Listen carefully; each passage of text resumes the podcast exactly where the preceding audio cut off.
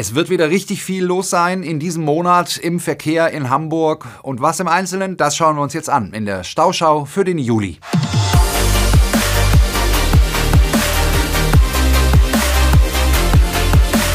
Es wird gefeiert auf den Straßen Hamburgs. Der Schlagermove ist zurück. Am Sonnabend, 8. Juli, zieht die Schlagerkarawane durch St. Pauli. Da werden viele Straßen gesperrt sein und auch die Busse fahren Umleitungen. Und Sport gibt's auch. Der Triathlon findet statt und zwar wird der vor allem am 15. und 16. Juli an dem Wochenende zu Verkehrsbehinderungen führen. Geschwommen wird in der Alster, gelaufen dann am westlichen Alsterufer von der Fernsicht über den Harvestehuder Weg, den Mittelweg und die neue Rabenstraße bis zum neuen Jungfernstieg. Die Radstrecke, die führt über die Lombardsbrücke durch den Wallringtunnel und geht durch St. Pauli an den elbnahen Straßen entlang. Auch die Reeperbahn ist dann stadteinwärts gesperrt. Von den Baustellen in der Stadt gibt's jetzt auch mal eine gute Nachricht. Der Ehesdorfer Heuweg, der ist fertig. Nach ewiger Bauzeit kann er jetzt befahren werden. Gebaut wird auch an der A1 von Hamburg in Richtung Lübeck. Wir erinnern uns, da hat im Januar ein Bus gebrannt. Zum Glück saß damals niemand in diesem Bus drin. Der Fahrbahnbelag, der ist schon neu. Jetzt muss eine Betonschutzwand neben der Autobahn repariert werden.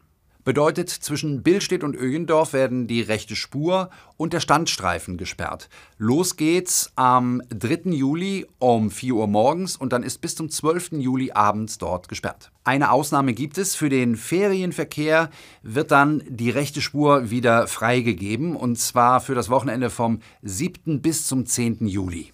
Und ganz in der Nähe wird Ende Juli noch eine Baustelle aufgemacht. Der Asphalt wird erneuert auf der A1 zwischen dem Kreuz Ost und Billstedt, also von Lübeck in Richtung Hamburg. Während der Bauarbeiten werden zwei Spuren pro Richtung befahrbar sein. Im August auch mal weniger, aber das schauen wir uns dann an, wenn die Stauschau August ansteht. Und ein Stück weiter in Richtung Ostsee, da wird auch gearbeitet. In Höhe Rheinfeld, da wird eine Brücke saniert und für diese Arbeiten wird die A1 15 Stunden lang voll gesperrt. Und zwar am 25. und 26. Juli ist sie dann in beiden Richtungen zwischen Bad Oldesloe und dem Kreuz Lübeck gesperrt. Schauen wir mal auf die S-Bahn, denn auch dort wird gewerkelt im Juli. Bei der S1 zum Beispiel, da fahren zwei Wochen lang keine Züge zwischen Berliner Tor und Ohlsdorf. Die Strecke ist gesperrt vom 13. bis 27. Juli. In der Zeit fahren dort Ersatzbusse. Und äh, ab dem 29. Juli passiert das Gleiche dann zwischen Poppenbüttel und Ohlsdorf. Für dreieinhalb Wochen keine Züge.